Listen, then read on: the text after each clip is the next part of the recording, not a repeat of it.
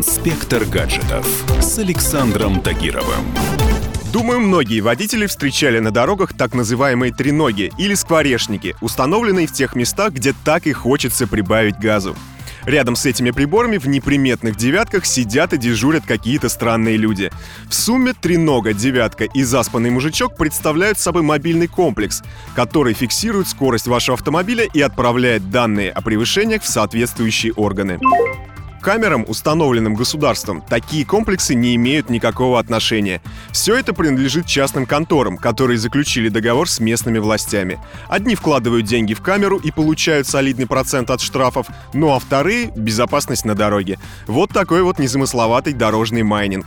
Заявление Владимира Путина на заседании Госсовета расставило все по своим местам. Цели их установки – это снижение аварийности и травматизма на дорогах, сохранение жизни людей. Не нужно эти камеры, особенно на опасных участках, специально скрывать и прятать. В этом случае происходит прямая подмена смысла всех этих мероприятий. Вместо того, чтобы дисциплинировать водителей, их просто подводят под штраф. Но, как говорится, на любое действие найдется противодействие. И треноги тут не исключение. Современные радар-детекторы не только дисциплинируют водителей, но и экономят деньги, которые мы платим за не всегда законно установленные камеры. Отличный пример такого гаджета — Neoline Xcop 8700S. В радаре установлена платформа, настроенная на обнаружение камер всех актуальных диапазонов не только в России, но и в Европе. Еще одна прикольная фишка — это управление жестами. Эта функция позволяет одним движением руки включать и отключать звуковое оповещение прямо в движении. Отвлекаться не придется. Ну а теперь подробнее о функционале.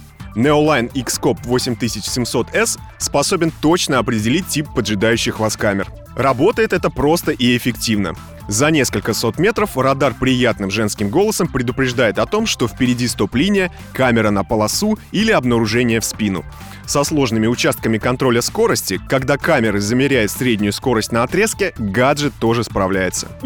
Бывает такое, что радар-детекторы выдают ложные срабатывания. В большинстве таких случаев они реагируют на датчики слепых зон, которыми сейчас оснащены большинство современных автомобилей. Эти датчики работают в К-диапазоне, и многие детекторы срабатывают именно на них.